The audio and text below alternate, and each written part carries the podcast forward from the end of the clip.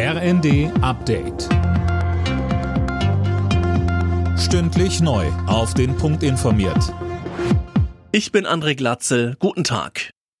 Es ist die alljährlich einstudierte Propagandashow in Moskau. Russlands Präsident Putin hat seine Rede zur Lage der Nation gehalten und unter anderem wieder den Westen attackiert. Jana Klonikowski. Ja, er sagte, dass westliche Drohungen eine reale Gefahr eines Nuklearkonflikts schaffen würden. Sie sollten endlich begreifen, dass auch wir über Waffen verfügen, die Ziele auf ihrem Territorium treffen können. Putin sprach auch von einer breiten Unterstützung im Volk für die, wie es in Russland heißt, militärische Spezialoperationen in der Ukraine.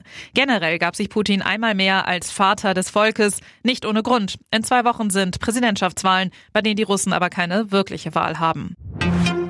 Bundespräsident Steinmeier hat sich für einen besseren Schutz des Bundesverfassungsgerichts ausgesprochen. Regelungen wie das Wahlverfahren oder die Amtszeit der Richter sollten ins Grundgesetz aufgenommen werden, so Steinmeier, damit sie von Verfassungsfeinden nicht so leicht geändert werden können.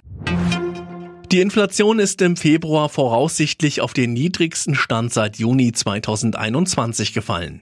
Nach vorläufiger Schätzung des Statistischen Bundesamtes lag die Teuerungsrate im Februar bei 2,5 Prozent. Mehr von Philipp Nitzig. Im Januar hatte die Inflationsrate bei 2,9 Prozent gelegen. Schon das war eine deutliche Entspannung.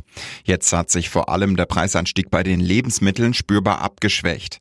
Auch die Energiepreise gingen trotz der ausgelaufenen Preisbremsen erneut zurück. Die endgültigen Zahlen wollen die Statistiker dann in knapp zwei Wochen veröffentlichen.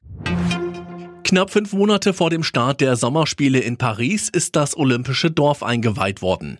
Frankreichs Präsident Macron übergab symbolisch die Schlüssel. In dem Dorf sollen über 14.000 Athletinnen und Athleten unterkommen. Alle Nachrichten auf rnd.de